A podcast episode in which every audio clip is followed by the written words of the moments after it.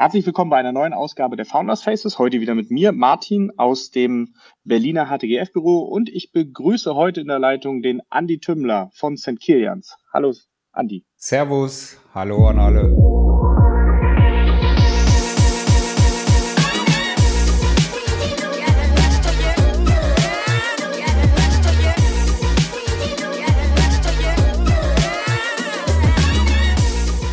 Schön, dass du dabei bist. Ähm, wir lernen gleich ganz viel über Whisky. Ähm, vorher wollen wir aber noch äh, ein bisschen mehr über dich lernen. Und zwar, wie es äh, dazu gekommen ist, dass du jetzt, man kann das nicht sehen, ich, es ist äh, eine auditive Erfahrung hier, aber äh, ich, ich sehe, du sitzt vor einer riesengroßen Wand von, von Whiskyflaschen. Wie, kannst du kurz sagen, wie viel das sind?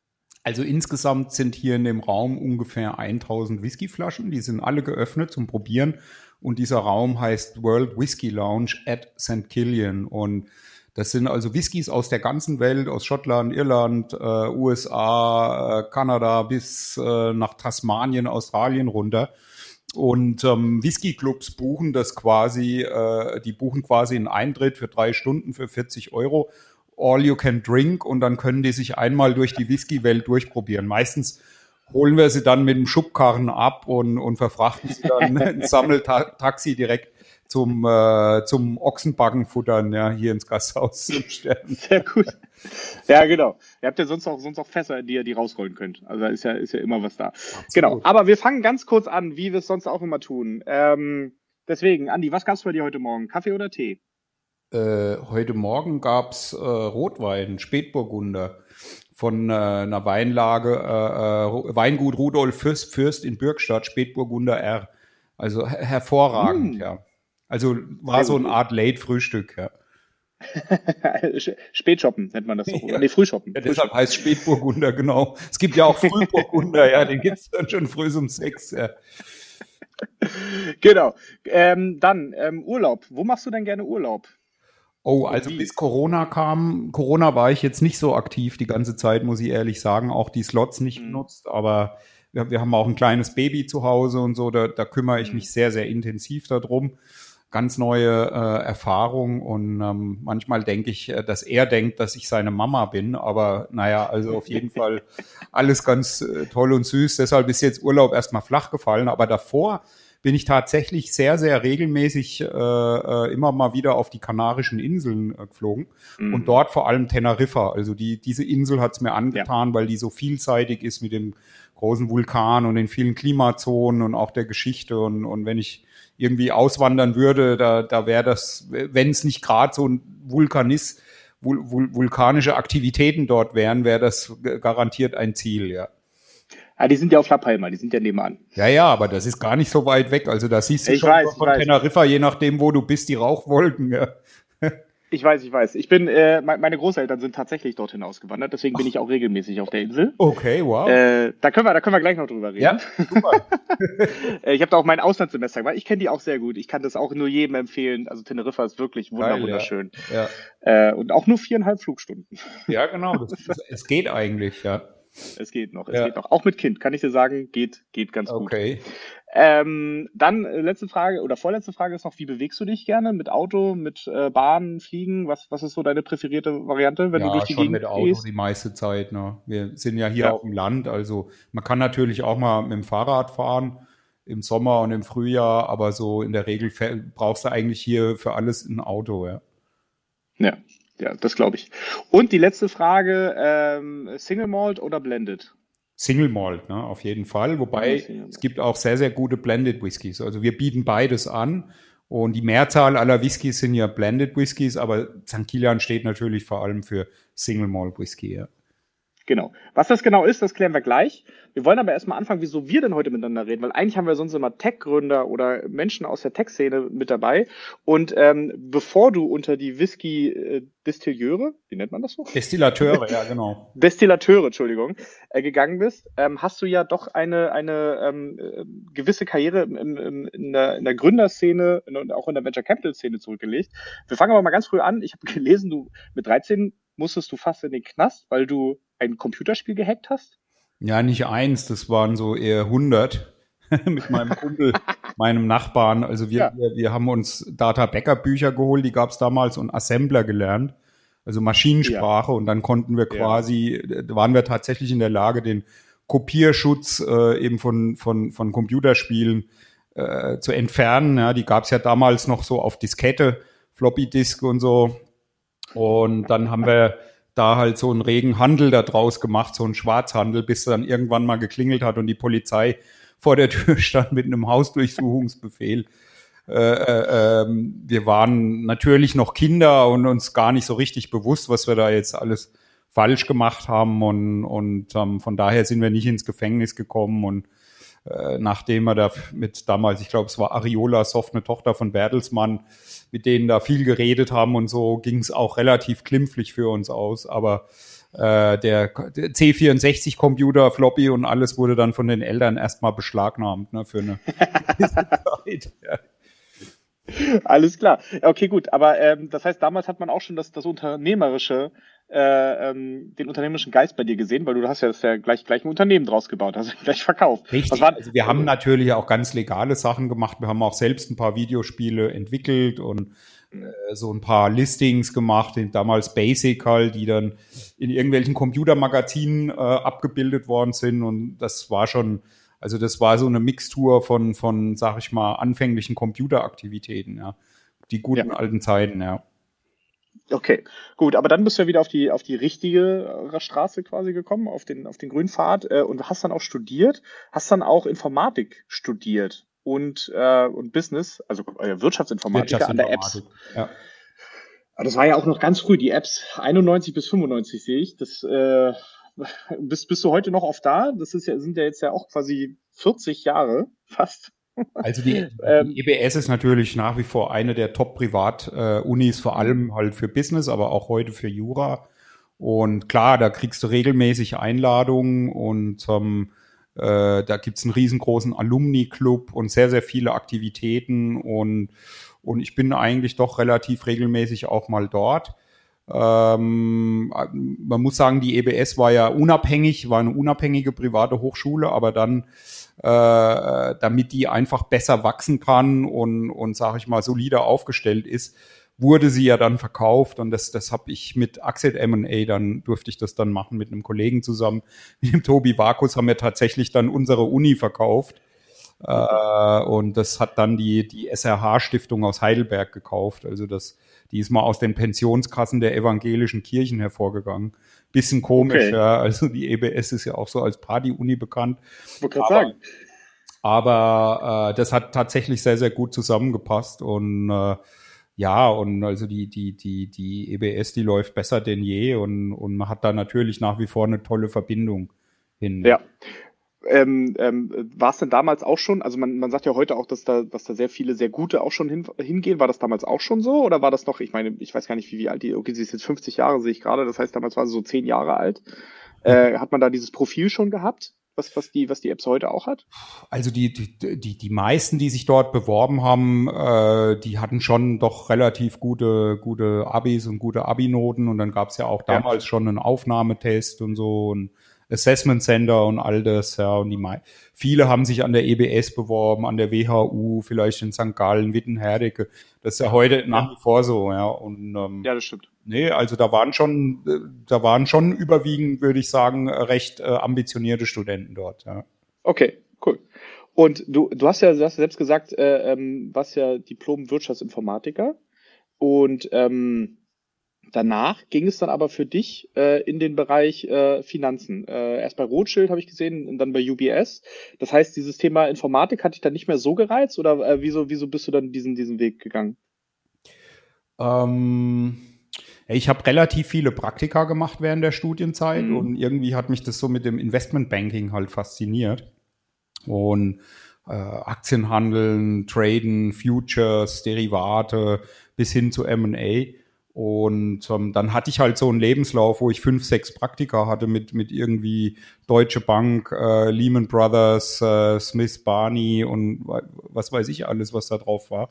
Und dann kamen halt auch die Angebote ne, entsprechend mhm. äh, aus dem Bereich. Und dann bin ich tatsächlich bei Rothschild gelandet und, äh, und dann später in London, genau bei, bei Warburg, das ist heute UBS.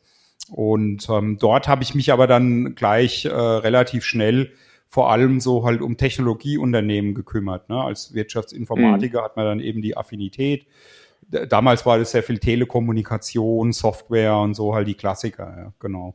Ja, genau. Wir sind jetzt ja Ende, Ende der 90er, äh, 97, 98 in dem Dreh. Ja. Ähm, die Dotcom-Blase kam so gerade, oder sagen wir mal so, die, diese, dieser neue Marktära, die kam gerade hoch. Ähm, und dann hieß es für dich aber im September wieder, im September 98 zurück nach Frankfurt ist es dann, oder? Zu, zu, und dann hast du äh, Corporate Finance Partners gegründet. Genau, also ich, ich habe dann mit ein paar Freunden Corporate Finance Partners gegründet, weil wir einfach gesagt haben, da gibt's jetzt quasi eine Start-up-Szene, äh, Venture Capital, das war alles relativ neu noch in Deutschland und dann mhm. natürlich auch die Börse, die deutsche Börse mit dem neuen Markt, also dem Technologiesegment äh, durchgestartet und dann haben mich tatsächlich ein paar Kumpels von mir in London überredet, dass wir so eine eigene kleine Investmentbank in Frankfurt aufmachen. Und ich hatte halt sehr, sehr viele Kontakte und auch das Technologie-Know-how und so ist dann Corporate Finance Partners entstanden, so die eigentlich die allererste Tech M&A Boutique in Deutschland. Und die also ich würde sagen so über ein fast zwei Jahrzehnte lang so den den Markt mitgeprägt hat in Deutschland, was so im Bereich Startup Finanzierung und Trade Sales, Exits und so Sachen angeht, ja. Ja, ja. Äh, kannst du da vielleicht was erzählen? Was war so die, die wilde, ich, also ich kann mir gerade vorstellen, so in der neuen Marktära, da waren wahrscheinlich einige wilde Geschichten mit dabei. Oh, äh, ja, gibt's da, gibt's da irgendwas, was dir im, im Kopf geblieben ist?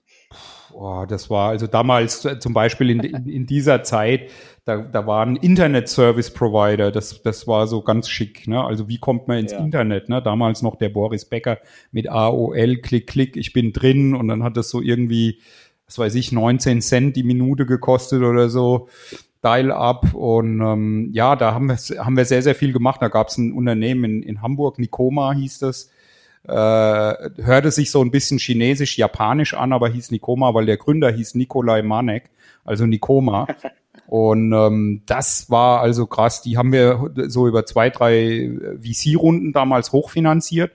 Und dann, als sie so ungefähr äh, acht Millionen Umsatz und zehn Millionen Verlust gemacht haben, haben wir die für fast, äh, ja, für fast, äh, es war noch D-Mark übrigens, ne? also das ja. haben wir so für knapp 500 Millionen D-Mark nach Italien verkauft an Tiscali.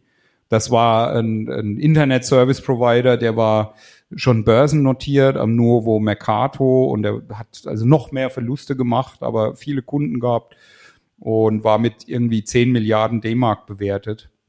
Und das weiß ich noch, das war ja das das, das, das war äh, das war das war tatsächlich erstmal ein Share Deal genau, aber die Aktien von Tiscali sind sogar noch gestiegen, die haben sich da noch verdoppelt oder verdreifacht. Das war ganz verrückt, ja. Und oh ich, war, ich kann mich nur noch erinnern, wir haben da drei Tage und Nächte in Cagliari in der Villa von dem äh, Firmengründer Renato Sorro hin und her verhandelt und der ist immer völlig ausgeflippt und dann war es immer fast zu Ende und dann haben wir es doch irgendwie wieder weitergedreht, ja, genau. Ja, da sieht man auch die Welt in so einem Momenten. Das stimmt. Also da als Tech M&A Banker bin ich wirklich durch die ganze Welt gekommen. Also das ist da ist, bist du viel Flieger und du chattest also in alle Himmelsrichtungen, ja. Ja, das glaube ich. Das ging ja, wie du selber gesagt hast, ne, fast äh, zwei, äh, anderthalb Jahrzehnte, äh, 15, ähm, 16 Jahre, äh, CFPs äh, oder CFP, äh, Corporate Finance Partners. Mhm. Und dann äh, habt ihr euch mit Axit zusammengetan. Richtig, genau. Also ich hatte dann parallel zu CFP später dann ja auch noch einen VC-Fonds-Business gegründet, äh, VC.de Partners oder www.venturecapital.de das ist ein Evergreen Fund, den gibt's auch heute nach wie vor, sitzt in Frankfurt und da haben wir so ein Tech-Portfolio von einem guten Dutzend äh, Internetfirmen, zum Beispiel 123fahrschule.de, Online-Fahrschule und so Sachen. Mhm. Ganz interessante Sachen. Also das, das lief dann auch noch so parallel. Ja. Und ähm, ja, und dann kam ja so über das Whisky-Hobby die Idee, vielleicht eine eigene Whisky-Distillerie zu bauen. Und ähm, das war dann so auch der Zeitpunkt, wo ich gesagt habe, okay, also du kannst jetzt das so irgendwie weiterlaufen lassen als M&A-Boutique, Corporate Finance Partners oder du bringst es halt vielleicht mit zwei, drei anderen zusammen, die ein bisschen einen anderen Schwerpunkt haben und Exit äh, äh Capital, also auch eine M&A-Firma, die waren halt stark so in den generellen Industriebereichen, auch vor allem im Healthcare-Bereich, also Gesundheitswesen und bei Restructurings. Und es hat sich eigentlich so ganz gut mit, mit unserem Fokus halt ergänzt, ne? Tech, Life Sciences okay. und so. Und dann haben wir halt quasi äh, aus zwei Unternehmen eins gemacht und dann kamen später noch so ein, zwei kleinere M&A-Boutiquen dazu. Genau. Mhm. Und seitdem hast du auch ein bisschen mehr Zeit für deine, für deine äh, Dis äh, Distillerie. Weil die gibt's ja auch schon seit 2011. Also jetzt auch schon zehn Jahre. Ja, also die, Firma, die, die Idee ist 2011 geboren und 2012 die, wurde dann die Firma gegründet, St. Kilian. Und dann die ersten vier Jahre war aber erstmal so planen und Genehmigungen mhm. einholen, Equipment ordern und da, da wurde also gebaut und gehämmert und, und so Sachen gemacht und die Produktion ist dann, es hat also gut vier Jahre gedauert, bis die Produktion gestartet ist. Das war 2016. Und den ersten Whisky, Whisky muss ja mindestens drei Jahre in einem Fass reifen. Also mhm. äh, den ersten Whisky gab es dann quasi Folge in Folge erst 2019, ne, im Mai ja. 2019. Ja, das heißt, wir sind jetzt so, sage ich mal, gut, äh, ja, gut zwei Jahre kann man sagen im Markt, ja, zwei, zweieinhalb ja. Jahre, ja. Spannend. Und äh, also erstmal, wie, wie kamst du da drauf? Also war das für, für dich schon immer äh, so ein, wie du sagtest ja selbst, ein Hobby, äh, dass du ein großer Fan warst und immer schon eine große Sammlung hattest? Ich meine, weil von Whisky trinken zu Whisky machen ist es ja dann, glaube ich, doch immer noch ein relativ weiter Weg. Das stimmt, ja. Also, nee, ich bin, wie gesagt, als Investmentbanker sehr viel rumgekommen und, und damals äh, hatte ich ja also ganz am Anfang auch äh, lange in London gearbeitet und da bin ich schon zum Whisky gekommen, ne? so in Schottland hoch und immer nach Irland und und das fand ich schon immer klasse und dann als dann so 2011 die Idee kam, da hatte ich so ungefähr schon 2000 Whiskyflaschen zu Hause, also ungeöffnet, ja, gesammelte, mhm. wo ich auch, sage ich mal, miterleben durfte, so bei Whiskys, die jetzt ja 40 Jahre alt sind oder so, wie die also vom, vom Preis, von der Wertentwicklung durch die Decke gehen. Ja, also 10x, mhm. 20x und so. Und von daher, äh, und dann kannte ich natürlich sehr, sehr viele Whisky-Distillerien. Ich habe mir dann in der einen oder anderen Distillerie habe ich es auch geschafft, ein eigenes Fass Whisky zu kaufen, also ein ganzes Fass. Und dann habe ich das so ein bisschen als Investment gesehen und, und mich auch mit vielen Leuten und Whisky-Unternehmern dann unterhalten und ausgetauscht. Und dann wurde mir klar, dass also Single Malt Whisky eine total geile Alternative Asset Klasse ist, wo man äh, sehr viel Geld sehr, sehr gut investieren kann. Und je länger der eben reift und desto besser der Brand wird, äh, desto mehr Value generierst du da. Ne? Und, und dann mhm. war das eigentlich nicht mehr so weit weg, sich zu überlegen, hey, vielleicht eine eigene Whisky-Distille, entweder, dass man in eine investiert, sich beteiligt oder dass man eine zu 100 Prozent selbst aufbaut. Ja. Mhm. Genau. Aber es gibt jetzt ja, glaube ich, gar nicht so viele Whisky-Distillerien in Deutschland. Es gibt sehr viele Schnapsbrenner, ja, wo der eine mhm. oder andere auch mal, sag ich mal, ein Whisky brennt, also ein, ein, ein, ein Malzbrand und dann halt ins Fass haut, aber das hat eigentlich wenig mit dem typisch schottischen oder irischen Whisky zu tun. Und dann gibt's so zwei, drei andere, sag ich mal, Icebreaker, die es schon länger gibt, äh, die im Markt sind, aber so eine, so eine große original schottische Distille, wo das ganze Equipment aus Edinburgh kommt, so mit riesigen Kupferbrennblasen und Washback, so wie wir das hier bei St. Kilian haben, das ist eigentlich einzigartig nach wie vor. Mhm. Genau ich meine, du hast ja auch über die Zeit viele, viele Unternehmen äh, kommen und gehen sehen und auch groß werden sehen. Was waren so äh, für dich der große Unterschied zwischen äh, so, so einem Tech-Unternehmen, was so mit, wie du selber sagst, mit so, mit so wahrscheinlich so CDs äh, äh, hoch, hochskaliert, so, so ein ISP äh, und, und so einer Whisky-Distillerie? Also was waren so die großen Unterschiede, mal abgesehen vom, vom langen Vorlauf? Ja, ja das ist ganz spannend. Das, das wird einem eigentlich jetzt erst so richtig klar die, die Tech-Unternehmen sind ja meistens, äh, sage ich mal, eine Dienstleistung oder eine Technologie. Da kommt sehr darauf an, auf das Management und auf den Businessplan und wie du Kunden gewinnst und, und so weiter und so fort. Und wenn du aber eine Whisky-Produktion hast, dann das ist einfach ein produzierendes Unternehmen ist viel, viel, viel komplizierter oder mhm. also äh, da, da hast du es mit ganz anderen Themen zu tun. Ja? Und ähm, im Endeffekt ist es auch eher wie ein Mittelständler, ne? also wie so ein klassisches mhm. mittelständisches Unternehmen, was dann vielleicht auch später über Generationen halt weiter äh, äh, gegeben wird. Und ähm, ja, also ich muss ganz ehrlich sagen, ich habe es ein bisschen unterschätzt. Ja, ich habe so am Anfang habe ich so gedacht, ach na ja, komm, machst du auch mal so ein Start-up und ziehst es dann mal so hoch. Und, aber das ist so im produzierenden Gewerbe, also das ist schon wirklich hochkomplex, ja, gerade hier in Deutschland, ja. Das glaube ich. Aber würdest du denn jetzt auch zum Beispiel äh, äh, alte Kollegen anrufen, die du noch aus deiner äh, CFP oder auch jetzt bei, bei Exit äh, eher kennst, zum Thema hier, ihr, wollt ihr nicht auch bei mir mit investieren? Ja, also das äh, könnte man natürlich machen und, und, und gibt bestimmt den einen oder anderen, der schon darüber nachgedacht hat, bei St. Kilian ob man da investieren kann oder ob ich das mal an die Börse bringe. Aber ich habe ja, wie gesagt, sehr, sehr viel M&A-Erfahrung und, und äh, dann auch Venture Capital Erfahrung und ich glaube, das Schlimme ist eigentlich für, für einen Gründer oder für die Gründer, dass sie halt durch diese ganzen Finanzierungsrunden immer weiter dilutiert und verwässert werden und, und zum Schluss halt nur noch 10 oder 20 Prozent oder wenn es viele Gründer sind, 5 Prozent von dem ganzen Unternehmen haben und gerade dann nach einer gewissen Zeit nach fünf Jahren, nach zehn Jahren oder mhm. vielleicht auch nach 20 Jahren ist das Ding dann richtig groß und äh, im einen oder anderen Glücksfall vielleicht sogar auch ein dickes, fettes Unicorn geworden. Und dann ist es natürlich toll, wenn man da noch drei Prozent oder fünf Prozent dran hat. Äh, aber irgendwo ist man dann halt auch traurig, ja. Und ich habe dann aus dieser mhm. Erfahrung heraus, habe ich gesagt, äh, äh, ich will das eigentlich einmal im Leben selbst machen, so ein Startup. Aber ich will 100 Prozent davon haben und zwar mhm. bis zum Schluss. Ja, also was auch immer der Schluss ist, ja, ob das jetzt Exit oder Exitus ist, sei mal dahingestellt. Das ist auch völlig egal, weil weil äh, äh, mehr als Geld verdienen kann man ja auch nicht damit. Aber aber äh, das ist halt auch mal eine, eine Erfahrung, wenn man quasi da der alleinige Eigentümer ist. Ja. Das glaube ich. Aber es wäre ja dann vielleicht auch eine Option, weil, weil du es ja selbst gesagt hast, es sind ja auch wirklich, wirklich ähm, alternative ähm, Assetklassen, in die man ja investieren könnte. Du könntest ja auch, weiß ich nicht, einz, einzelne Fächer, Fässer oder so, so, so einen kleinen Whisky-Fonds aufsetzen.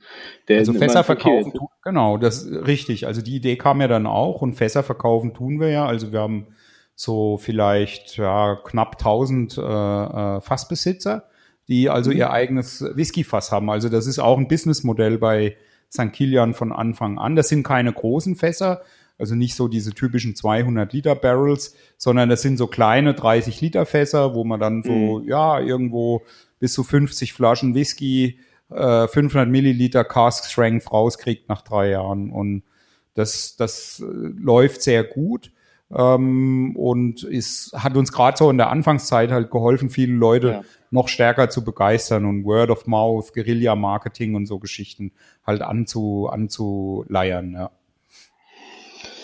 Sehr schön.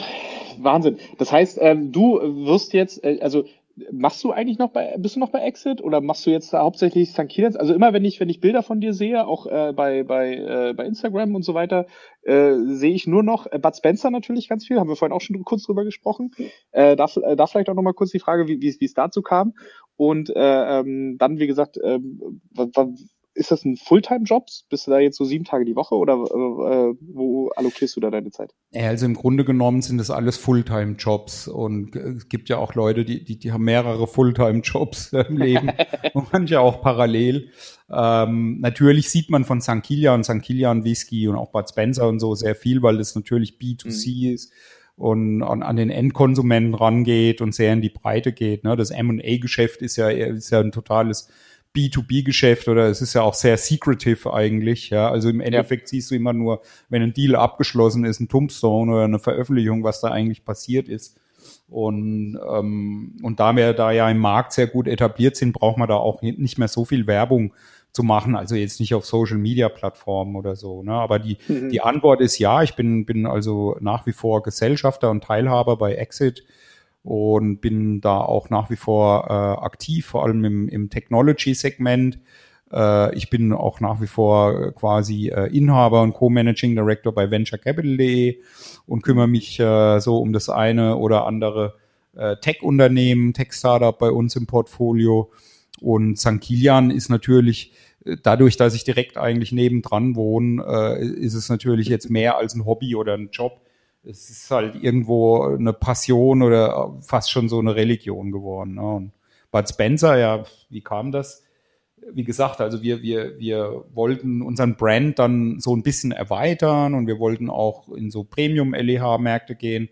Rewe, Edeka und so, die haben ja schon mal ganz gute Wein, äh, Angebote, Abteilungen und auch Spirituosen und wie kommst du da rein und äh, wie ist das dann für einen Verbraucher? Wie macht das eigentlich Sinn, da was zu positionieren? Und da habe ich halt was gesucht, was schon bekannt ist und die Bavaria-Film in, in München, die waren auch schon damals St. Kilian-Fans, die hatten dann die Idee, äh, die hatten also die, die Bud Spencer-Brands äh, und auch Terence Hill unter ihren Fittichen, dass man da was mit Whisky macht und und da, das hat jetzt nicht viel und lange Überredungskunst äh, gebraucht. Also man gesagt, bumm, das machen wir. Und das war dann so, vor einem Jahr sind wir damit äh, gestartet.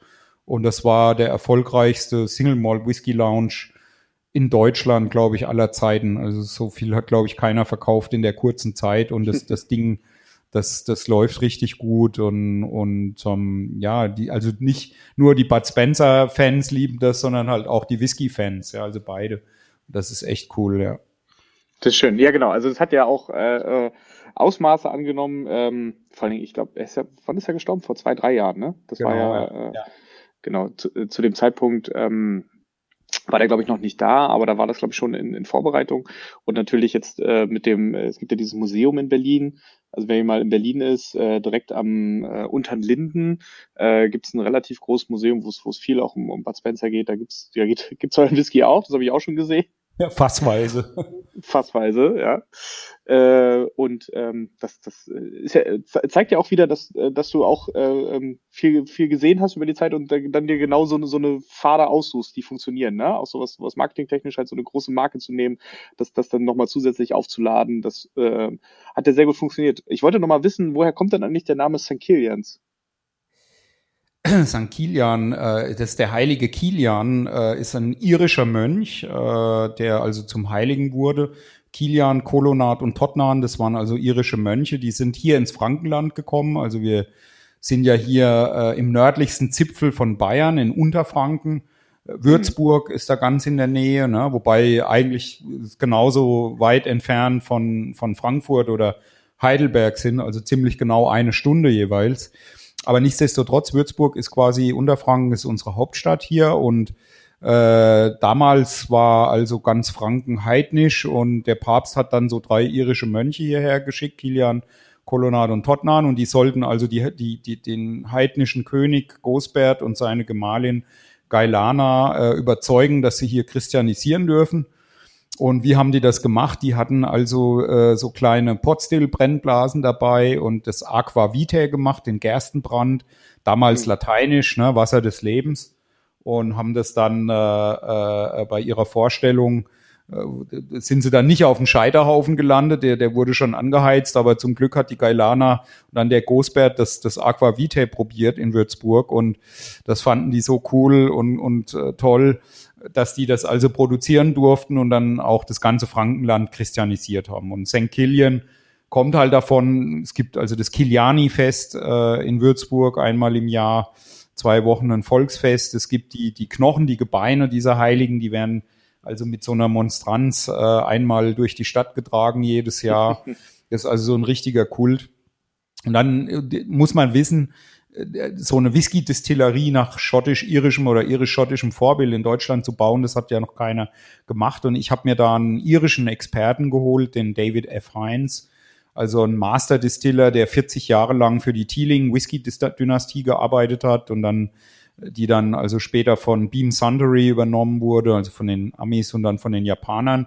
Und der David hat als Retirement-Projekt für mich quasi St. Kilian designt und entworfen als ja geilste, modernste, aber all, auch ja altehrwürdigste Whisky-Distillerie der Welt. Also der hat quasi so ein Art Retirement Wish Project hier umgesetzt. Und mhm. der David kommt aus Irland, aus Dublin. Also manche sagen, der ist genau in demselben Dorf geboren wie der heilige Kilian da tausend Jahre vorher. Und so ist, ist also ein, ein irischer Mönch, im übertragenen Sinne, ja, tausend Jahre später nochmal nach Deutschland gekommen, um uns zu zeigen, wie man das Aqua Vitae richtig äh, braut. Ja, genau. Wahnsinn. Ja, das okay. ist die Story. Ja. Das, das heißt, das heißt, äh, da hat äh, Alkohol schon mal Leben gerettet, zumindest die der drei, und hat dafür gesorgt, dass, äh, äh ja, dass, genau. dass die in Ruhe arbeiten konnten. Ähm, ja. Und das ist ja, das ist ja schön, schön, auch, auch schön, schön geschichtlicher Bezug, auf jeden Fall. Ja, Super. ja. Ähm, letzte Frage, wo kann man denn äh, St. Kilian kaufen? Den Whisky. Du hast selber gesagt, Edeka, LEH, also Rewe. Äh, da ja, also erstmal im Internet natürlich. Ne? Also kann, kannst es bei uns online kaufen, hier vor Ort, auf Amazon, äh, also in, bei allen Whisky.de, äh, Wig Internethändlern. Du kannst es in Whisky äh, Stores kaufen, also im Fachhandel. Da sind wir eigentlich sehr, sehr gut äh, präsent und distribuiert. Äh, in Berlin gibt's ein paar ganz gute Whisky-Läden. Und, ähm, und dann auch zunehmend, äh, also sind schon dabei, aber ist noch relativ am Anfang, auch in, sag ich mal, guten Edeka oder Rewe äh, Märkten. Ne? Und ja. Genau, also dann, na, dann wer das auch mal probieren will, kann uns natürlich hier vor Ort besuchen. Wir sind 45 Minuten von Frankfurt am Main, Frankfurter Kreuz, Rhein-Main Flughafen nur entfernt. Und ähm, wer äh, nicht reisen kann, wir machen regelmäßig Online-Whisky-Tastings. Wir haben das größte Online-Whisky-Tasting in Europa, alle zwei mhm. Monate. Das nächste ist am 11. Dezember, abends um 19 Uhr. Und das kann man bei uns buchen. Da kriegst du also sieben Whiskys, sieben Whiskyproben nach Hause geschickt per DHL vorher. Und dann äh, senden wir live aus unserem TV-Studio hier in, äh, bei St. Kilian. Wer die Show live verpasst, kann das sich dann später immer noch mhm. auf YouTube angucken und alles durchprobieren. Kostet 49 Euro, ist eigentlich äh, ein recht guter Deal. Und ähm, wir haben also regelmäßig so bis zu 1000 Teilnehmer, ja.